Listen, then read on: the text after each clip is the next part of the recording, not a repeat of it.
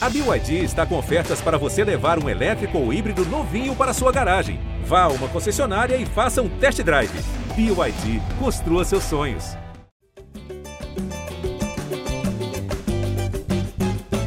Alô, você ligado no GE. Globo e também no GE Fluminense. Está começando mais uma edição do podcast da Torcida Tricolor, edição 204. Eu sou Edgar Marcel de Sá e é impressionante como o Fluminense é capaz de ser 8 ou 80, de dar esperança e de tirar esperança do seu torcedor em tão pouco tempo. Começou a temporada muito bem, 12 vitórias seguidas, aí vem a eliminação na pré-Libertadores. Depois é campeão carioca, dá um pouco mais de esperança, estreia bem na Sul-Americana e perde 3 a 0 para o Júnior Barranquilha na Colômbia, se colocando numa situação complicada num grupo em que só passa um. É sobre isso que a gente vai falar, sobre essa derrota do Fluminense na segunda rodada da Sul-Americana, 3 a 0 para o Júnior. Eu tenho aqui Carlos Eduardo Sal, Sardinha, editor-chefe do Troca de Passes. Sardinha, não vou nem perguntar se está tudo bem, porque. Não, pergunta não. Pergunta não. Botar aqui. Pronto. Botar aqui na câmera. Pronto, já botei na minha cabeça aqui, ó. Para responder você, ó. Pronto, já foi. Para quem está vendo em vídeo, olha aí ó, o, o desabafo. Sardinha pedindo fora Bel. Nem falei, nem precisei falar, hein, Gabriel? Nem precisei falar, hein? É, é isso. Não, vou, vou, seguir o padrãozinho ali, Edgar me apresentar, aí depois... Ah, eu... vamos lá. Gabriel Amaral, a voz da torcida tricolor. Não vou perguntar se tá tudo bem também, porque hoje não é dia de tudo bem. Ah, não é dia sim, é dia sim. Eu acho que... Então, tudo bem, Gabriel? O, o, o, o, torcedor do Fluminense ele tem que aprender a, a, a, manter o padrão. Porque se ele for botar o humor dele de acordo com o time, meu amigo, pô, o cara vai chegar um dia, o cara que tá, tá no trabalho ali, chega na repartição, um dia ele chega, pô, e aí, beleza e tal, tu fiz aqui o café para vocês, hein, galera? Ó, tá aqui. Pô, no dia seguinte ele chega, bate a porta, aí alguém fala, bom dia, ele, o que, que tem de bom? E senta, vai ficar meio bipolar, assim, né? Então é, é complicado. O jogo do Fluminense com o Júnior é, eu acho que provoca o que o torcedor do Fluminense tem de pior a oferecer dentro desse ano, né? É, enfim, talvez dentro do jogo contra o Olímpia ainda tinha mais tristeza. O jogo contra o Botafogo teve uma explosão de felicidade ali no final por causa do gol. E esse do Júnior só teve a raiva. Assim, a. E o pior, o, o olhar de, de, de incapacidade. É, eu falei ontem, na, após o jogo, né? Já era hoje, na verdade, né?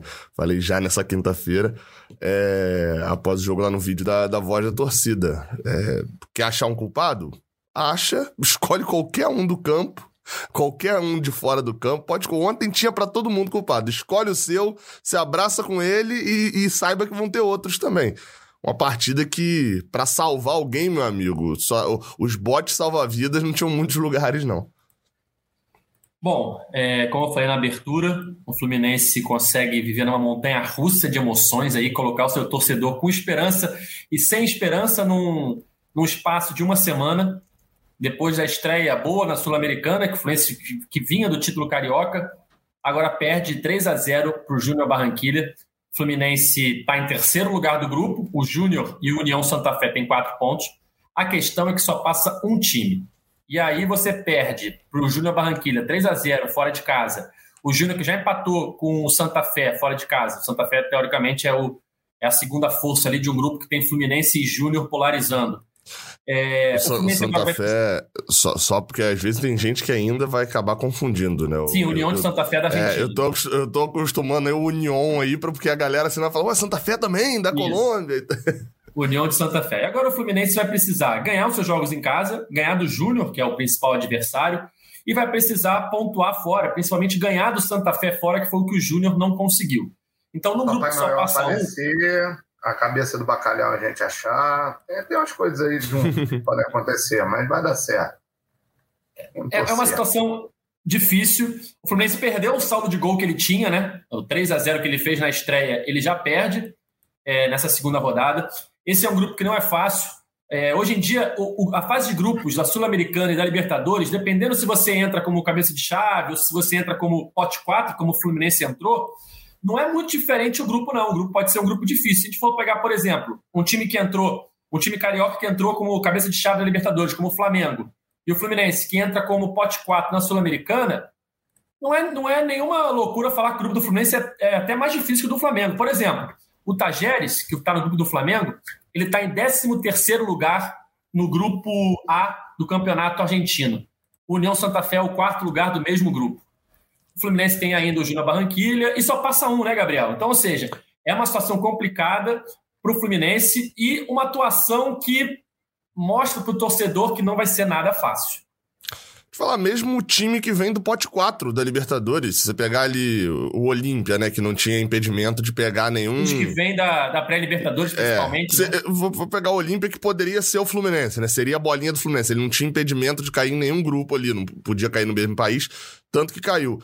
O Olímpia é o lanterna lá do grupo dele, mas o grupo dele tem o Cerro Portenho, que é num nível muito mais baixo que o Olímpia por, por, mais que tenha empatado, foi meio que um América e Atlético ali. É um clássico, o Penharol né? e o Colom. E passam dois. Não, o Penharol e o Colom e passam dois. O, o da Sul-Americana, esse negócio de passar um deixa o grupo muito mais difícil. Você pega o Ceará, o início do Ceará é espetacular. O Ceará, pô, ganha o Independente e, e, e vai fora de casa ganhar o Laguaira. E o Ceará tá sob risco ainda, porque se perder pro Independente na Argentina, ele pode ganhar todos os outros jogos que ainda pode ser eliminado. É, é, a Sul-Americana é muito traiçoeira nisso. Assim, é, é péssimo a gente começar o, o, o podcast com isso, mas é uma verdade, assim. É, se você pegar o bolo dos jogos da, da Sul-Americana, essa derrota, ela afeta muito pouco, ela não, ela não atrapalha muito uh, a, o somar de pontos do Fluminense na Sul-Americana. Chegar aos pontos que precisaria para se classificar. Porque o Fluminense, desde sempre, foi falado. O Fluminense precisa fazer para se garantir 13 pontos. Com 13 pontos, ele está praticamente garantido. Ainda não houve, bem que é o recorte só de um ano, é, eliminação com 13 pontos. Como que se faz 13 pontos? Você ganha os três em casa, ganha uma fora e, e, e empata uma. Ponto. E aí, é... qual, que é, qual que é a situação ali? O Fluminense ia perder um jogo fora. Isso era, era bem claro. E o jogo mais difícil não me parecia ser o do, o do Júnior. Não me parecia é. ser o do Júnior. Me parecia ser. É, sempre me pareceu ser o do União, porque é um mando é, é, num estádio menor, vai estar tá lotado, com certeza. Quer dizer, eles podem chegar já praticamente eliminados, mas chegando ali com chance vai estar tá lotado. O do Júnior ontem não estava nem perto de estar tá lotado. É. E, obviamente, o do Oriente Petroleiro, esse nem se discute, vai se apresentando como bônus do grupo. Então, assim, o problema é o momento que vem a derrota. Porque você bota o Júnior na liderança, você dá três gols de saldo para ele, é, é, e você fica como terceiro do grupo. E a, a, a, o desenho ali fica complicado, porque nas rodadas finais você tem Fluminense jogando duas vezes fora e o Júnior jogando duas vezes em casa. E, e, e, não tem confronto direto. Então, assim, o, o, roteiro do grupo agora precisa ser muito perfeito pro Fluminense. Nas próximas duas rodadas ele tem que ganhar em casa. Ele, ele, ele não, não, há hipótese de passar se ele não ganhar União e, e, e Júnior em casa. E tem que torcer pro União e pro Júnior empatarem. É, é, o Júnior dar uma tropeçada no Oriente Petroleiro, acho muito difícil, né? Pelo futebol que a gente viu dos bolivianos. É o União e o Júnior empatarem entre si nesse jogo final lá na, em Barranquilla. Tem que sumir ponto aí. A, a, classificação, ela, ela, ela ficou difícil, acho que, e desanima muito mais pelo futebol do que pela, pelo desenho do grupo ali. É, acredito é, que seja muito mais por isso. Essa eu ia é falar isso, exatamente, Gabriel. É, a gente não está passando pano aqui dizendo, não, o grupo é difícil, por isso que o Fluminense. Não, não é isso, não. É o, é o desempenho do Fluminense que não dá esperança num grupo que não é fácil. Simplesmente isso, principalmente pela Sul-Americana só passar um. Se passassem dois, que nem a Libertadores, era mais tranquilo, né, Sardinha? Mas você vê um time como o Fluminense, que é uma montanha russa de emoções. Você tem um bom início de ano, depois você tem um título carioca, mas ao mesmo tempo você tem uma eliminação na Libertadores, você tem uma atuação ruim contra o Júnior, e na verdade não é a primeira, né? O Fluminense teve atuações patéticas esse ano em sequência, se a gente for pensar assim, em sequência que eu digo é em número, de quantidade. O Fluminense joga muito mal contra o Olímpia na eliminação, o Fluminense joga muito mal contra o Júnior, e o Fluminense joga muito mal no início do jogo contra o Milionários, que lembrou muito a partida de ontem contra o Júnior. Se não Exatamente. houvesse a expulsão, o roteiro podia eu, ser o mesmo, né, Sérgio? Eu tuitei, eu tuitei exatamente isso. Eu botei o roteiro ontem. O roteiro do Milionários ia ser exatamente igual o de ontem. A diferença é que aquele cara deu a louca e foi expulso é, com 19 minutos, sei lá, de jogo e ajudou a gente contra o Milionário, porque ia ser idêntico. É, eu é, não sei se você lembra, Edgar, é, assim que saiu o sorteio da, da Sul-Americana, é, você é, comentou comigo assim, pô, Sadinha, você tuitou que você achou o grupo difícil. Lembra disso? Você, você tuitou que o Fluminense não deu sorte. E eu comentei aqui no podcast, eu falei assim, não deu sorte por causa do jeito do Abel jogar fora de casa. A gente não vai conseguir arrumar nada fora de casa e a gente vai tomar sufocos e vai tomar muitos gols fora de casa. Ontem, mais uma vez, a prova disso. E vou discordar em mais uma coisa. Na minha opinião, o Fluminense não vive uma gangorra tão grande. Na minha opinião, o Fluminense vive uma maré baixa. É porque a gente só avalia resultado. Se a gente for avaliar resultado, sim, o Fluminense vive uma gangorra. Ah, foi ganhando, aí perde ali, aí ganhou de novo do, no estadual, aí perdeu ali. Mas em atuação, eu venho criticando desde o primeiríssimo jogo, dizendo não existe padrão. Essa invenção que ele fez com os três zagueiros, pessimamente treinada.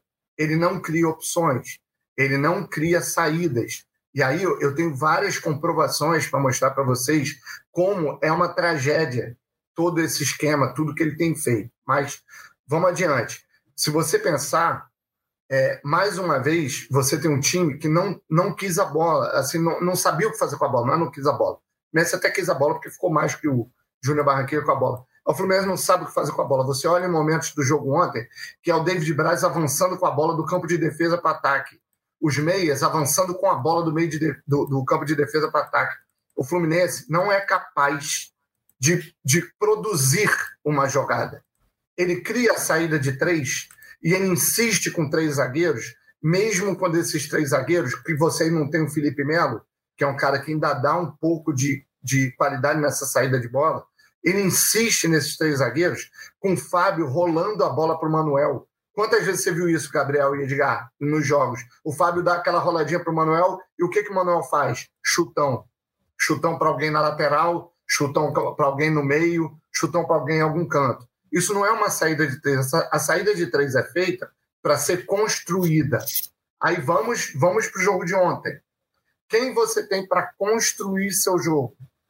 Pô, melhor cara ali é o Ganso. Só que aí, se você puxar o Ganso lá da frente, você deixa é, áreas e cano órfãos, batendo numa parede, como aconteceu ontem, na zaga do, do Júnior Barranquilha. Porque os caras ficaram sozinhos. Né? Eles ficaram batendo numa parede ali o tempo todo. Então, o que, que você mais vê nesse Fluminense? Condução de bola, que é os caras conduzindo, porque não tem triangulação, não tem superioridade numérica no esquema. O Fluminense é um time que não joga em bloco. Nós já estamos aí no quarto mês do ano, no quarto mês de trabalho do Abel. Você não vê o time jogar em bloco. O que, que hoje se ganha jogo no, no futebol moderno? É um time que joga em bloco. É, volta um pouquinho ali, quando eu falo que o Abel é um técnico muito atrasado, muito. Ele é um técnico que vive em outra década. Eu falo isso desde o jogo contra o Bangu. Vamos pegar um recorte aqui.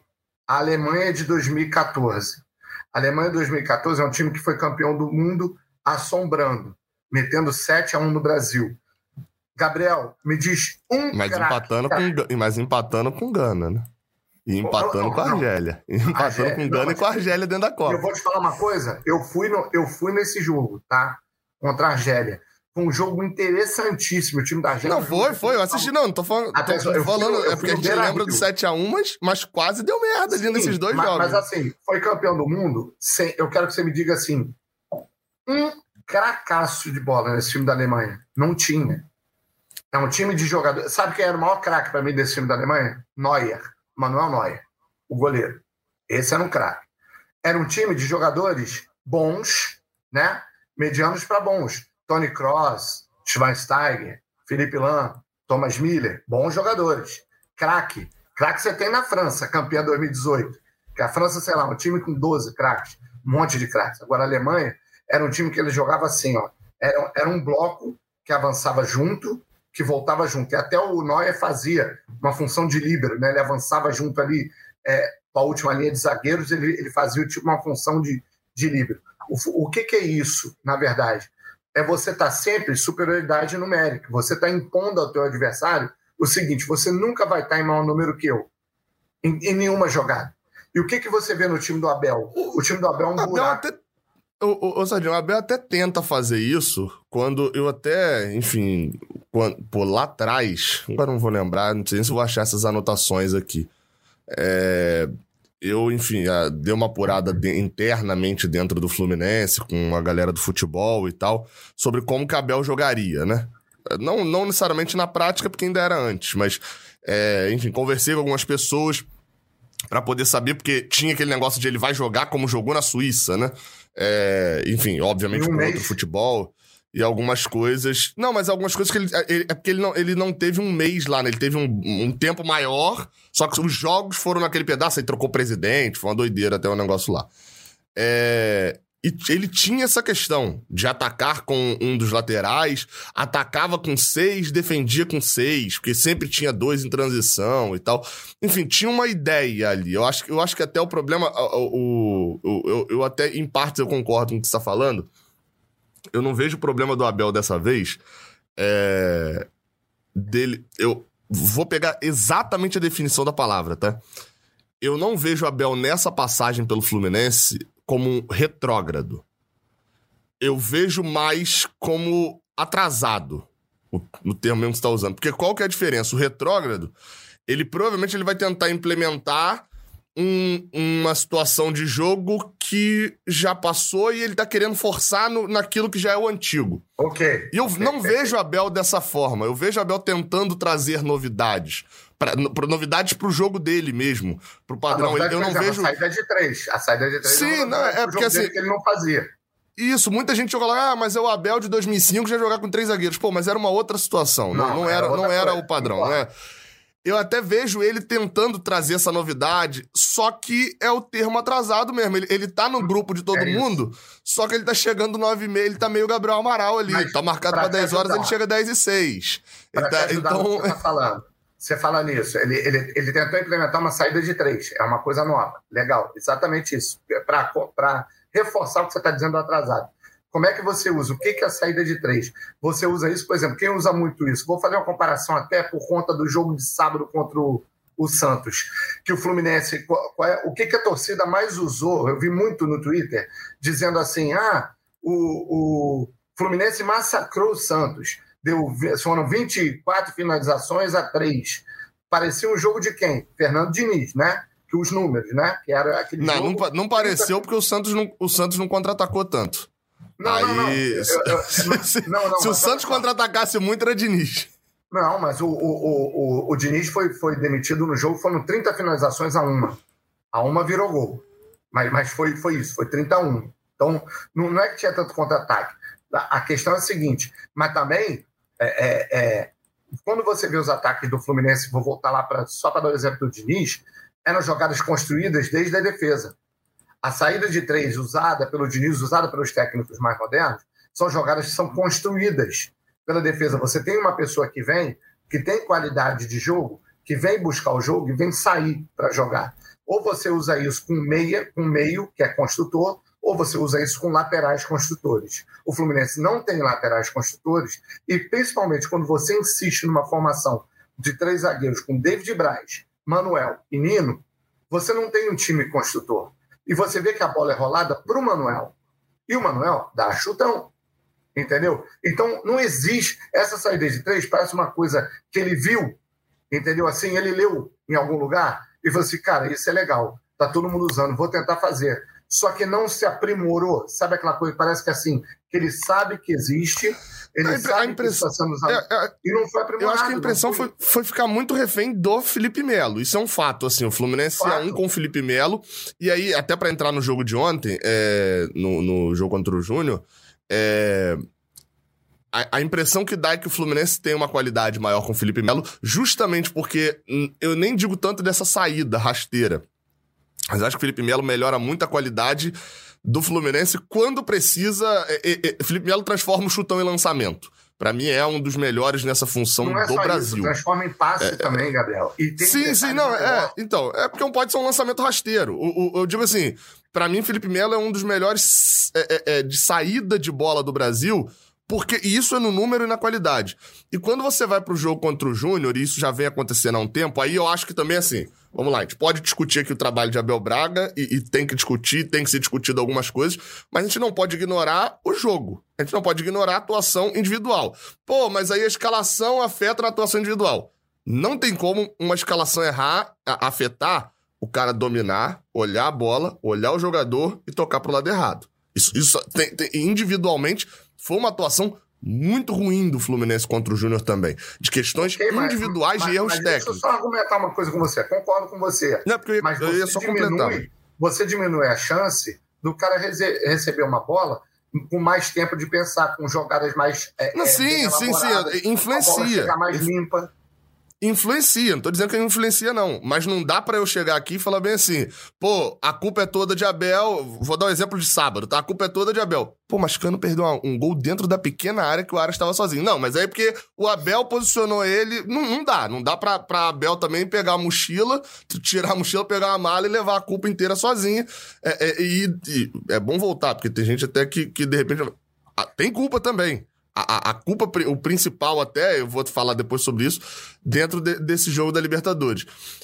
Mas quando você tira o, o, Felipe Melo, o André cresce. Isso, isso é um fato, porque o André vem buscar um pouco mais a bola, é a função que ele funcionou muito mais. A gente viu no ano passado, quando o Fluminense jogava com dois zagueiros, mas tinha o Wellington por ali, e era o Wellington quem descia para fazer a saída de três, André se prejudicava.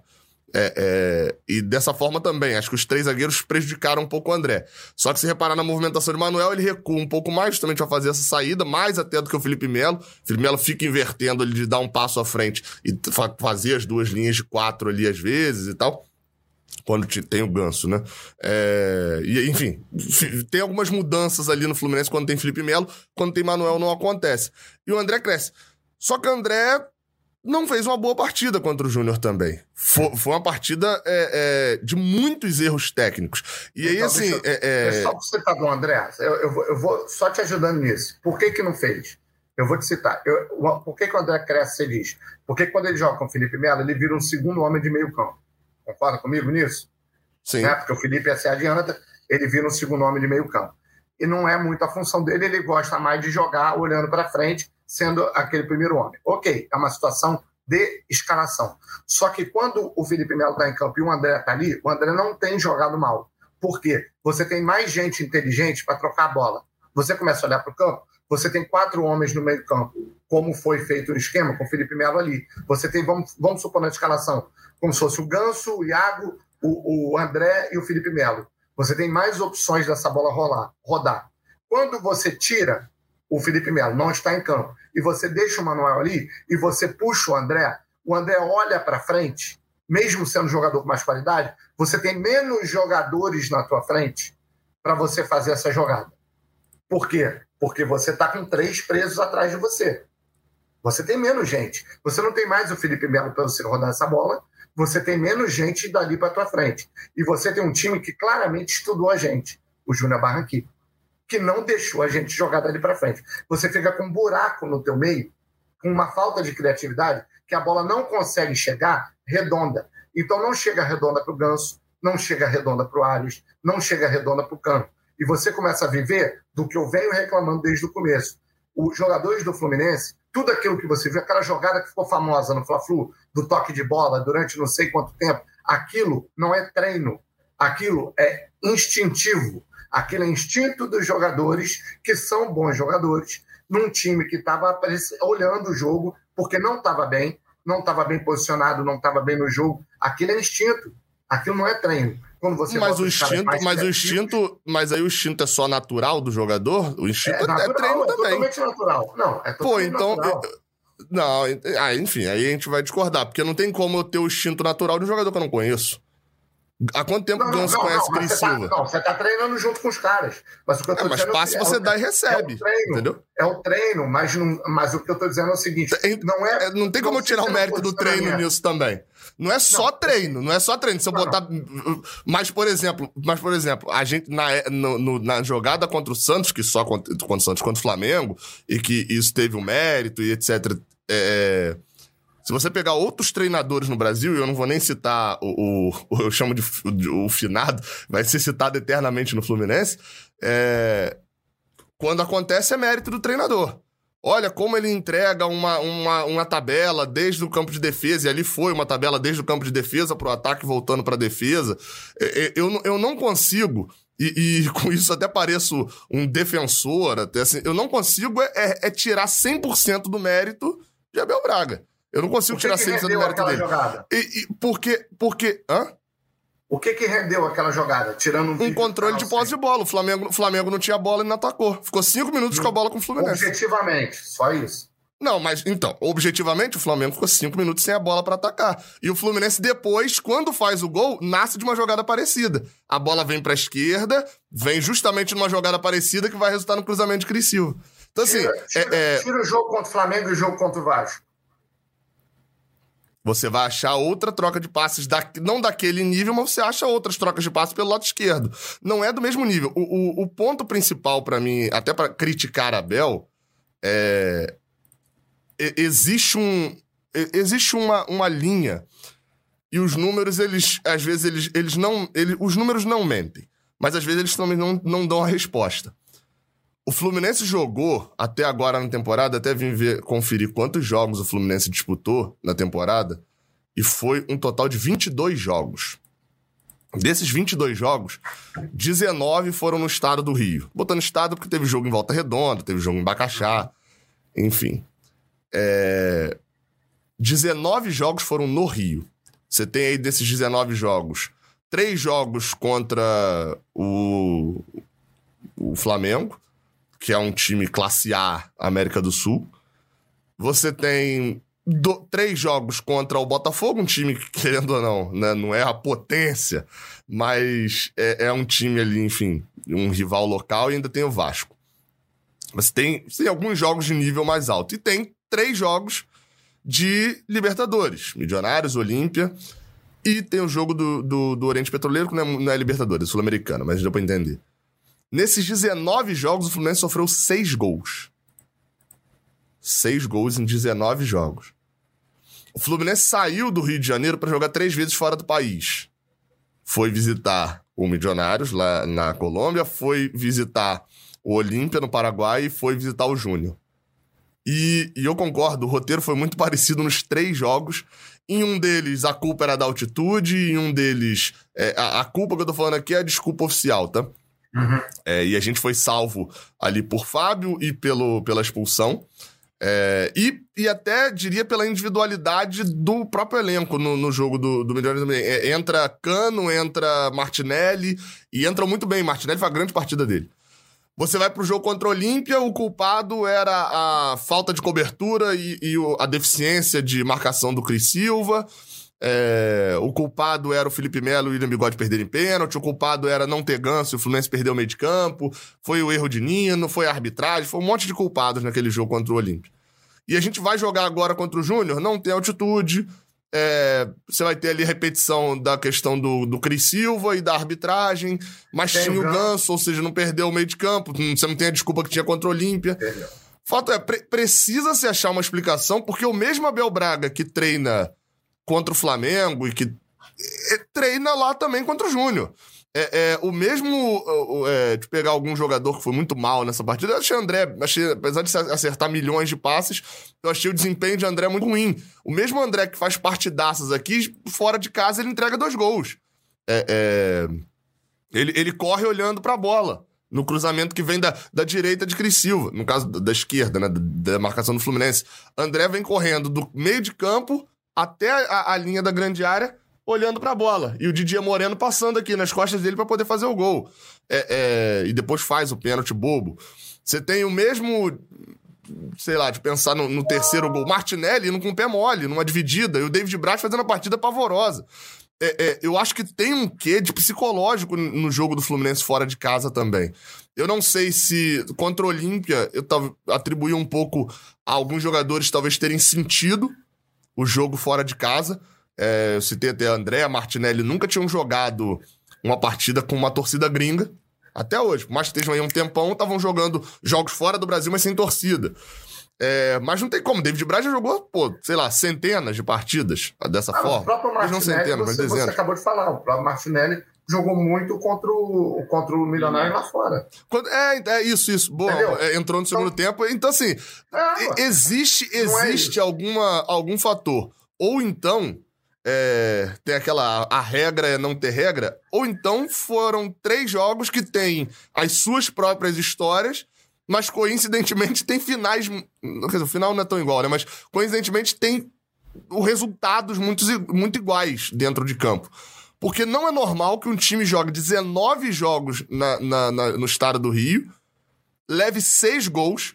Obviamente, esse número é inflado porque tem adversários muito frágeis. O Aldax, não dá pra comparar o Aldax com um time desse. Mas, pô, esse número não chega a metade, o número de pequenos do Rio de Janeiro. Não chega a metade dos jogos. Você tem ali outros jogos. Você tem. Você, pô, o Santos virou um jogo pra cima da Universidade é, é, de Quito no meio de semana. Será que a Universidade de Quito é, é ela é extrema, ela é tão horrorosa comparada ao Júnior? Não sei, pode, pode ser, claro que pode ser, mas foi um adversário que a gente enfrentou. É, existe um componente aí, em jogos fora de casa, que tem uma diferença, tá fazendo uma diferença e tá pesando muito grande. E pra Libertadores, com nove pontos, vai lá, num grupo com muito empate, o The Strongest já passou, já ganhando as três na Bolívia, perdendo as três fora. Pra Sul-Americana não vai passar, não, meu amigo. Na Sul-Americana vai ter que ir na Bolívia tirar três pontos, vai ter que ir na Argentina pelo menos tirar um ponto. E aí é que complica para avançar. Gabriel, só complementando o dado que você começou a falar e não terminou, dos 19 jogos no estado do Rio, o Fluminense tomou seis gols.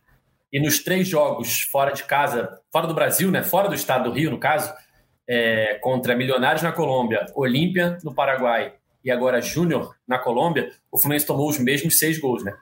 Sim, sim. Ah, é porque eu só falei dos três gols, eu não falei do, da 19, Libertadores, é. né? Você não é, Foram... São, são 12 gols não, na verdade, na temporada. Metade é, dos gols foi sofrido em três jogos e a outra metade em 19. Por mais que é você tenha aí, Fluminense enfrentou, vamos lá, Bangu, Madureira, Aldax, Portuguesa, Nova Iguaçu, Volta Redonda, Resende. Resende. São sete jogos contra times que a gente não vai enfrentar mais na temporada em momento nenhum, né? Talvez na Copa do Brasil, mas não deve pegar. Sete, nesses sete jogos, o Fluminense sofreu um gol. Nesses sete jogos, o Fluminense sofreu um gol. Então vou tirar esses jogos, ok? Vou manter só os clássicos e, e, e, e o jogo contra o Santos. Ainda assim, são 12 jogos de nível de Série A. O Vasco tá na B, mas enfim. Né? Clássicos, né? Santos é, e os três em casa. E os três da. É, sim, e os, e os três da, da Libertadores Sul-Americana.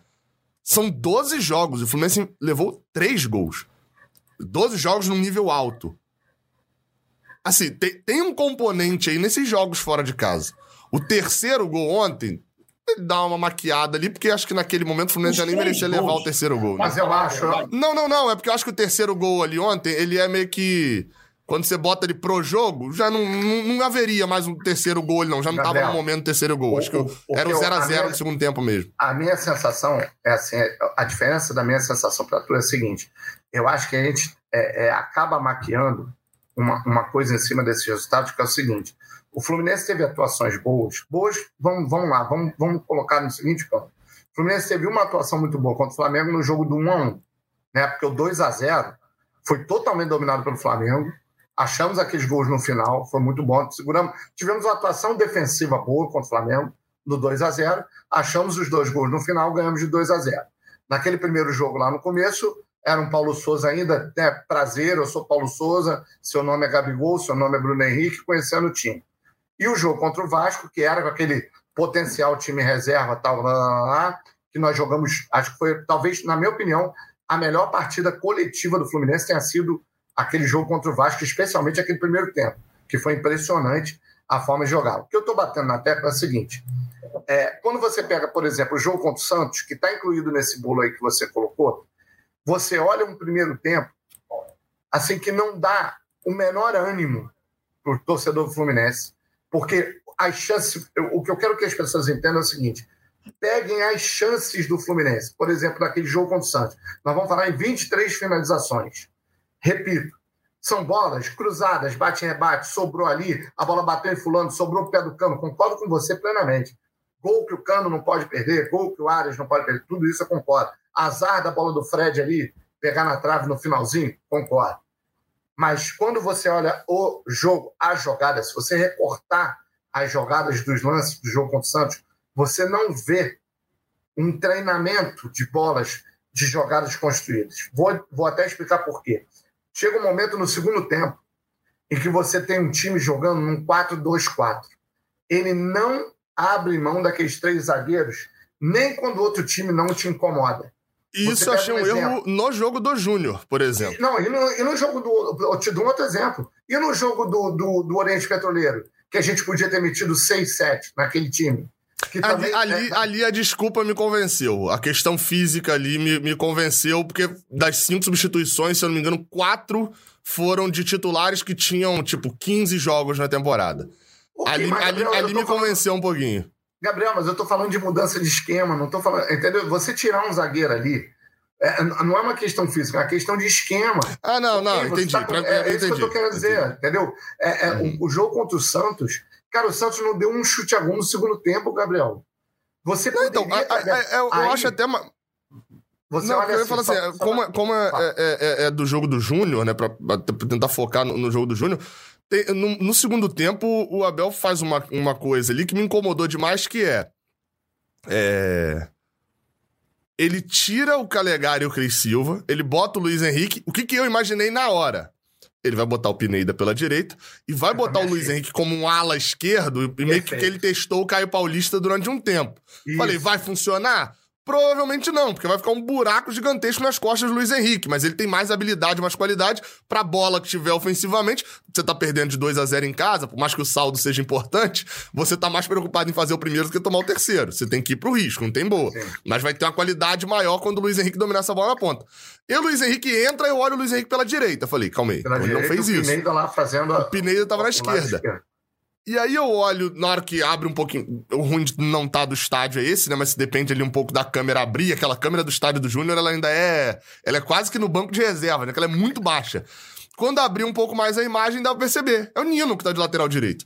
E aí é onde eu vejo que. É, é, é, é, é a teimosia que a gente pode falar do Abel, mas você pode ir pra. O treinador que não for teimoso, ele tá sendo criticado porque ele faz tudo que a torcida quer e não tem opinião própria. Isso é complicado. Mas é aquela teimosia de mesmo quando o Fluminense. O Fluminense no segundo tempo ontem não teve três zagueiros. O Fluminense teve quatro defensores. Porque Nino era lateral direito. Mas aí, Nino é zagueiro. Então, você é para ter um lateral direito. Deixa o Calegari. Tava mal? Tava, mas pô, o Nino vai fazer muito mais do que ele jogando como lateral? Vai, vai. Pelo contrário, até. Nino, eu nem critico muito o Nino pela qualidade, acho que não é o maior demérito dele a qualidade com a bola no pé. Não tô dizendo que ele vai passar pelo do meio de campo, vai. Pelo contrário, talvez. É até um dos maiores méritos. É, exatamente. É, mas Nino não é um jogador rápido, de, de recomposição rápida. O Fluminense, o, o, a leitura, para mim, até do. Acho que o nome do treinador do, do Júnior até demorou a ser feita. Ele tinha dois pontas cansados, ele botou com 20 minutos, acho que ele bota o Cetré e, e bota o outro para poder jogar nas costas de Nino. E as melhores chances do segundo tempo são do Júnior. Não só o gol a, a, o contra-ataque no segundo tempo ali, que vem um cruzamento da esquerda, pro cara que tá lá na direita, nas costas do Pineda, porque, porque aí você já tá exposto e o lateral vai ter que jogar o tempo todo correndo para trás mesmo. É, é, a melhor chance do segundo tempo. Talvez a do Fluminense, a gente, assim, o que mais me incomoda é isso. A gente não teve uma chance para se lamentar. É tá o voleio de Fred, né? Acho que é a chance para se lamentar do torcedor do Fluminense. Mas é uma chance criada por dentro, muito mais numa força do que. Rebatida. Mais do que numa rebatida. qualidade. Uma bola rebatida. É. Que bate, sobe e, e, some. Isso me incomodou na Abel Braga e ontem acabou até sendo complicado porque, a, a, assim, é uma vergonha a forma como a Comebol trata as suas competições. A Comebol, simplesmente para ela, acabou a pandemia em uma parte e na outra não. Né? Assim, a pandemia ainda acontece, usa máscara, não sei o quê, mas ela ainda ela cortou, não transmite mais coletiva. E aí ninguém sabe onde acha a coletiva de Abel mais. Você não consegue achar em lugar nenhum. Porque ela, eles não transmitem. Gabriel, é que, hum. como agora é presencial, a Comebol não precisa mais transmitir. Como está aberta presencialmente para jornalistas estarem na coletiva, Sim. não tem mais a questão da transmissão. Então, como a imprensa brasileira não foi, né, ao pra jogo... lá para Barranquilla. É, pelo que eu fiquei sabendo, o Abel respondeu quatro minutos é, na foi, coletiva.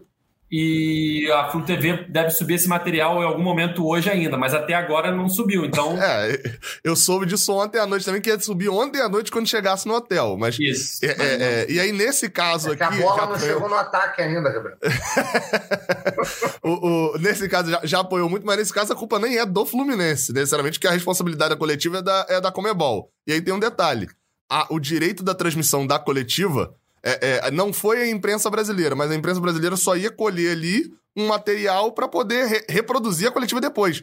Não poderia fazer imagem dentro da, da lógica inicial ali, não poderia. E aí a responsabilidade é do, da, da, da transmissora do- da competição, que não transmite a coletiva. Então, assim, resumindo, se a coletiva não for no Maracanã e não tiver um monte de, de jornalista lá pra poder captar e tal, você não vai Ninguém saber vai da coletiva. É. Você não vai saber. Porque, assim, é, é- não é só questão de transmitir. É a questão de levar pergunta. Porque as perguntas também, assim, até conseguir esse áudio é, é, dos, dos quatro minutos de pergunta, pô, são perguntas. É óbvio, se me botar agora numa sala de coletivo pra fazer uma pergunta pro treinador do Júnior, eu vou fazer perguntas mais rasas. Pô, e são perguntas de jornalistas colombianos pro Abel Braga. Então, assim, é- é, fica aí essa, essa crítica de que a gente provavelmente não vai ouvir, e eu não sei como vai ser o protocolo da CBF. É, é, se for seguir essa mesma linha, talvez só o, o, o Noel, que vai estar lá em Cuiabá, não acredito que vá outro jornalista aqui do Rio cobrir, ou um ou outro, no máximo vai ser uma, duas perguntas e acabou também, se o protocolo for o mesmo. Então, a gente, dificilmente a gente vai ouvir explicações sobre esse jogo do Júnior, porque a próxima entrevista, um pouco mais robusta, ali com mais perguntas, e que possa falar do jogo e também falar de, de, de como o Fluminense se comporta nas últimas, deve ser só no jogo contra o Vila Nova, já no Maracanã, e já na Copa do Brasil, enfim. Aí o jogo de hoje já tá esquecido já há um bom tempo. O, quando a gente falava que o roteiro é, foi muito parecido com o jogo do Milionários, o Fluminense toma um gol no começo, né? Como tomou do Milionários. É, não, a expulsão. E depois tem um pênalti que também é muito parecido o lance. É, É, com verdade. o pênalti Sim. cometido o no. Iago, foi? É, naquele lance lá foi o Iago. E não, ali não houve a dúvida se foi dentro ou fora da área. Já contra o Júnior foi o André, e eu fiquei com muita impressão de que foi fora da área. Claro, não tem o foi VAR. fora também, fases- mas era lance muito VAR ali. É, não tem o VAR nas fases iniciais, nem da Sul-Americana, nem da Libertadores. Então, foi a decisão do juiz na hora. Os jogadores do Fluminense ficaram reclamando e mostrando a marca na grama, a marca do pisão do André ali na grama. Devia ter levantado um tufo de grama, acredito eu, para mostrar que foi fora da área. O juiz não quis saber. E fica, Gabriel, a lembrança de que ano passado, contra o Júnior, não foi na Colômbia, mas também É. teve um pênalti bem duvidoso do Kaique, se eu não me engano, que também com o VAR provavelmente não seria marcado. Pois é, o Kaique, no alto da su- dos seus 92 quilos, né, 2 metros e, e 10, encostou no jogador do Júnior, o jogador do Júnior desmontou naquele jogo. É, Kaique com meio quilo ali, famoso filezinho de borboleta, derrubou o jogador do Júnior. Enfim, foi um negócio meio bizarro. É, é, assim, a arbitragem é um negócio complicado, né? É, é, é, talvez é igual o jogo contra o Olímpia, o Fluminense tá se especializando nisso. Pra gastar os erros de arbitragem é, nos, nos momentos em que joga muito mal pra não poder nem ter o direito. O torcedor do Fluminense não tem nem o direito de reclamar da arbitragem em paz. Porque reclamaria ali se não tem aquele pênalti. É óbvio, talvez o roteiro do jogo a gente nunca sabe, né? Efeito borboleta ali. Ia pro intervalo perdendo só por 1 a 0 volta pro segundo tempo o Júnior ainda ia ter que sair mais pro jogo. Porque a Abel ele até fala na coletiva. Não, no segundo tempo a gente foi. Foi melhor do que eles. Pô, mas eu não tenho como falar, já tem um efeito ali, né? O Júnior só joga como joga no segundo tempo e vai dar mais campo pro Fluminense, que tava com 2 a 0 Daí é óbvio, é tipo assim, não. Depois que a Alemanha fez 7 a 0 o Brasil dominou a partida contra a Alemanha. Só deu ele. Pô, é muito fácil, né? tá, tá 7 a 0 o Brasil ganhou de 1 a 0 Então, é, é- é- é óbvio que o roteiro ali ia influenciar, porque o Júnior ia ter que dar uma saída maior. 1 a 0 não era tão confortável. Mas ainda assim, vendo o que a gente viu, tinha zero chance ali. É, para não dizer zero, vou, vou dar aí. Tinha 1% de chance de de fato mudar alguma coisa sem aquele pênalti. E aí fica assim. Um detalhe também pro Abel Braga, né? É, é muito fácil você ir pra uma coletiva e você falar, e eu acho que já é a quarta vez, posso estar enganado, mas é a terceira ou quarta vez, você ir pra coletiva falar que você não gosta muito de falar de arbitragem, mas que não tem. né, e falar de arbitragem. E no jogo de sábado, por exemplo, contra o Santos, teve um pênalti de Nino. é, que o VAR errou para mim. É, diz que foi um contato normal de jogo, mas contato normal de jogo que derruba o adversário dentro da área se chama pênalti. É, foi, um, foi um pênalti é, é, não marcado contra o Fluminense e que Abel não, não falou. É, até faço a meia-culpa em nome da imprensa também, que não, não perguntou, não levantou esse assunto em nenhum momento. Mas ontem também a imprensa não levantou esse assunto em nenhum momento ele fez questão de falar. Então, assim, a arbitragem é um, um assunto complicado. Lá contra o Olímpia, Aí eu acho que foi mais grave, porque ali mudaria o roteiro inteiro do jogo. Você tá com 10 minutos abrindo a vantagem de 4 a 1 né? É, mas no jogo contra o, o Júnior, a arbitragem, ela errou, o Alex Herrera errou e, enfim, não mudaria tanto o roteiro assim do jogo. Não. O que eu acho preocupante, de, assim, voltando ao jogo, é, é, é que essa repetição de roteiro, e aí para mim encaixa muito no modelo de jogo que tá muito ruim há um tempo, e isso causa preocupação, é que você tem essa, esse jogo contra o Júnior, que é, deixa a gente numa situação dramática, acho que a única palavra que eu posso encontrar nesse momento é dramática na Sul-Americana, uma quase eliminação. É, você já foi eliminado da Libertadores, você teve uma estreia contra um Santos que ninguém vai jogar com uma versão pior do Santos do que a gente jogou, tá? Porque o Santos agora a tendência é ele se arrumar um pouquinho mais, chegar alguns reforços, jogar e tal. Então, o pior Santos que vai jogar o Campeonato Brasileiro, nós enfrentamos e não ganhamos. Então, quando você for pegando as competições mais sérias que nós temos agora, a partir de agora, brasileira, sul-americana, é, os resultados são muito ruins. Então, é, eu acho que a situação do Fluminense hoje é muito grave. É, vou citar o, Mauro César Pereira, da ESPN, era da não sei se está na ESPN ainda.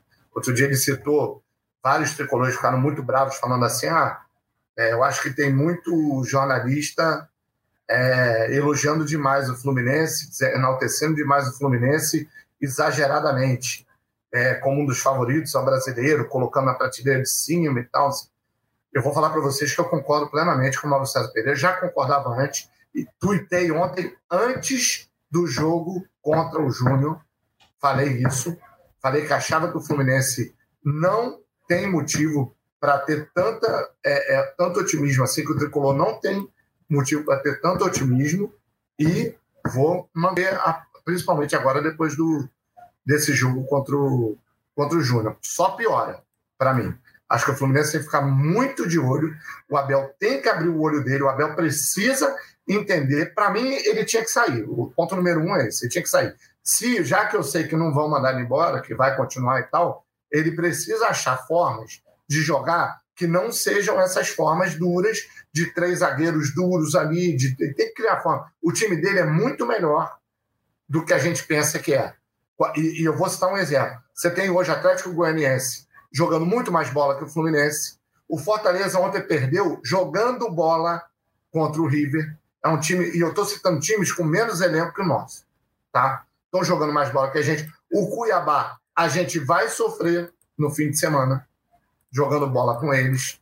São times que estão com técnicos mais modernos, elencos até mais, sabe, é, modestos que o nosso, e vão apresentar mais futebol que a gente nesse Campeonato Brasileiro. Então é bom a gente ficar muito com as barbas de molho. Bom, com esse desabafo de sardinha, acho que a gente pode ir encaminhando aí a reta final do nosso podcast é Fluminense 204, nossa edição. É, lembrando que eu falei na, no final do podcast, entrem na Liga GE Fluminense do Cartola. Quem ainda não entrou, Abel, tô rindo aqui do Sardinha, mostrando aqui no vídeo seu desabafo aí, pedindo a saída do nosso treinador, Abel Braga. Enfim, é, voltando a falar do Cartola, quem não entrou ainda, entre na Liga GE Fluminense. Gabriel Amaral entrou ao vivo aqui no último podcast. Recebi mensagens de torcedores que não estavam conseguindo entrar. Eu já mandei o convite. Se você não estiver conseguindo entrar, só me procurar que eu mando o convite. Vou tentar abrir aqui o aplicativo do Cartola rapidinho. Quantos pontos o Gabriel fez enquanto você abre aí? 60. É porque eu abri. Foi eu... Mal, hein? Tá na minha frente, tá na minha frente. Tá é, é, eu errei, eu errei de, de Argentina, eu errei de Argentina. Eu botei. Tudo bem que Cano nem foi tão mal, né? O chuta-chuta lá, 67 pontos. Cano era meu capitão. Ninguém do meu time negativou. Esse Você lado sabe bom. quem foi E- meu maior pontuador? Cris. Quem? Cris Silva. Eu ia falar isso agora, porque eu, eu, eu tenho Cris Silva também. Ó, Gabriel, eu tive dois negativos, cada um com menos quatro, e fiz mais ponto que você, cara. Então não. Boa. nem Mas aí você apelou no negativar. Caleri, né? Você apelou no Então, Caleri. Não, você deve ter não, apelado não, aí no. Hulk. Você deve ter apelado ou no Hulk. Ó, Hulk, tá vendo? Falei. Pô, Eu, eu quem escalei. não botou Hulk, errou. Não, então, eu ganhou escalei. Em Eu casa. monto meu time no Cartola baseado no Fluminense, obviamente. Eu escalei um ataque é, que o torcedor, vou usar o termo aqui, o torcedor medíocre, tá? Me incluo nesse, tá? Torcedor medíocre do Fluminense adora ou adoraria. É o Germancano, óbvio. Mas Everaldo, do América Mineiro, saudades de DJ Lindão, saudades. Joga Não, Everaldo, então. ele tinha que ter Everaldo. O Everaldo, ele, ele merecia uma vaga no Fluminense só pelo carisma. Acho que ele tinha, tinha carisma. Carisma não pontuar no Cartola, acho um erro, inclusive, tá? E o outro que era o desejo dos tricolores, que é o próximo bola de ouro, segundo alguns. Aleph Manga, o melhor Aleph jogador. Manga. Quem, quem discordar é clubista. O melhor jogador com nome de fruta na Série A do Campeonato Brasileiro. Não tem nenhum jogador com nome de fruta melhor do que ele. Meu desempenho não foi tão agradável, apesar do gol do Aleph Manga. É, mas escalo o meu time sempre baseado. E sabe quem que me ferrou no final das contas? Meu menor pontuador? SAF, o, o zagueiro da SAF lá, o Felipe Sampaio. Tá errado, eu tô, eu tô errado. Eu mereci perder mesmo. Não tem como Mereceu, escalar jogador do. Botafogo e sair impune, não. Olha Mereceu. aí. É, temos 344 times na liga nesse momento. Ano passado a gente passou de 400. E sempre lembrando que o campeão de cada mês é convidado aqui para o nosso podcast para participar, para cornetar, Eu para acho que eu não elogiar. tô no. Eu não tô né, na, na, do. Pode, eu acho que eu não tô. É um grave. Tá errado, Sadinho. Entra lá. acabei de saber, pelo amor de Deus, tô até lá. Tô até abrindo Entra aqui, lá. ó. Vou até abrir o. Peraí, deixa eu botar certinho. Até Liga GE. Fluminense. Só entrar lá. Vou fechar a liga agora quando o mercado fechar no final de semana. Então, quem, quem entrou, entrou. Quem não entrou, só até sábado vai ter a chance de participar. Depois não adianta. Ah, abre a liga, abre a liga. Não. É só quem começou desde o começo e tem o direito de estar apto a ser campeão do mês e participar do podcast. Eu tinha Léo Pelé na zaga também, tá? Tô olhando aqui. é, Você faz um time tava- catadão, né? Tava muito. E, e o Rafael Veiga, eu escalei ele, eu dei mole. Eu escalei ele pro Brasileirão, tinha que ter escalado no Cartola da Libertadores. Parece que ele pontuou bem no meio de A semana. ideia de escalar o Rafael Veiga era mesmo escalar o Hulk, um jogador caro, mas que funciona. Que ia funcionar. É. Ele funcionou com quatro dias de atraso. O Hulk, o Hulk, e ainda o Hulk, é, o, o Rafael Veiga bate pênalti também, mas o Hulk faz mais gols que o Rafael Veiga, então era uma lança. É. Se você fosse gastar dinheiro com alguém, era mais lógico você gastar com o Hulk, que ele, se fizesse gols, teoricamente faria mais que o Rafael Veiga. Ele fez dois, valorizou bem, então Mas o, o Everaldo me entrega boas histórias. Então, se você quiser dicas Ah, de tá. escalar bem o time, vai com o Edgar. Agora, se você quiser dicas de boas histórias, boas memórias, aí vem comigo, vem. Pode vir no meu Aí vai. time, que vai ter, vai ter boas histórias. Então é isso, galera. Chegando ao fim da nossa edição. Nossa, o clima terminou lá em cima. Igual o jogo, né? Terminou Não, positivaço tudo aqui. Vamos falar do Cartola. É, edição 204, Sardinha, obrigado mais uma vez pela participação. Lembrando que Cauê Rademacher, o comentarista preferido da torcida tricolor, não está aqui hoje porque é chinelinho. né? Ele, ele viu que ia dar ruim no jogo, aí já falou: não, amanhã eu vou para Búzios, levar minha filha, as amigas dela, não vou poder participar. Eu falei: tá bom. É muito chinelinho. E ainda tá chovendo. E pro lado de cá tá chovendo ainda. Então, ainda pegou um búzios errado ainda. Então é isso. Valeu, Sardinha. Valeu, pessoal. Vamos, vamos rezar. A oração tem que ser forte. Valeu, É. Gabriel. Valeu. é, vou ficar aqui até com o comentário que eu falei no último jogo, né? É, o Fluminense ia enfrentar em uma semana ia pegar três competições diferentes. Então a gente tem que entender as três competições também e saber jogar. Já, já não soubemos Já não a- arrancar um ponto na, na Sula. É, contra o Cuiabá seria, seria aquele tipo de jogo que, até por estar entre dois jogos mais chatos ali de, de competição, seria um jogo que valeria um ponto. O jogo contra o Santos não nos permitiu achar bom um ponto lá no, no Centro-Oeste. Vamos ver, eu não acredito num time titular do Fluminense no sábado. Essa semana ficou bem insana. É, o Fluminense vai direto, né, de Barranquilha lá pra Cuiabá, deve estar indo até durante essa quinta-feira mesmo. E não acredito num time 100%. Eu não acredito que Abel tenha a liberação pra escalar quem ele quiser no jogo lá de Cuiabá, até porque o outro jogo contra o Vila Nova já é na terça. Enfim, é, vamos ver como é que vai ser esse, esse sistema contra o Cuiabá.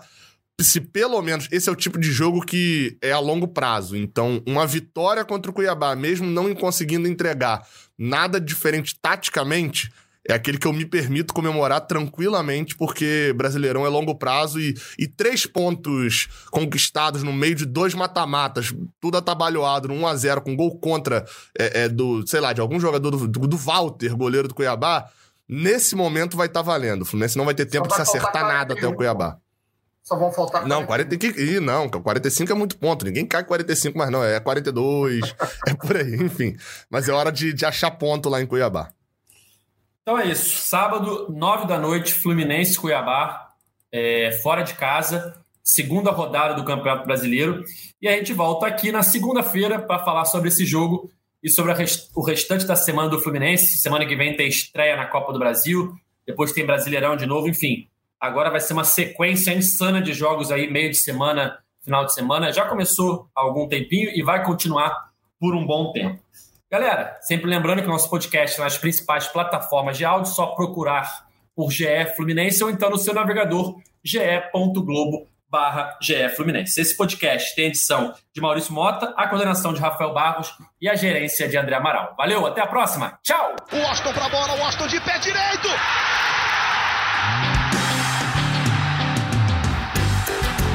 O podcast sabe de quem?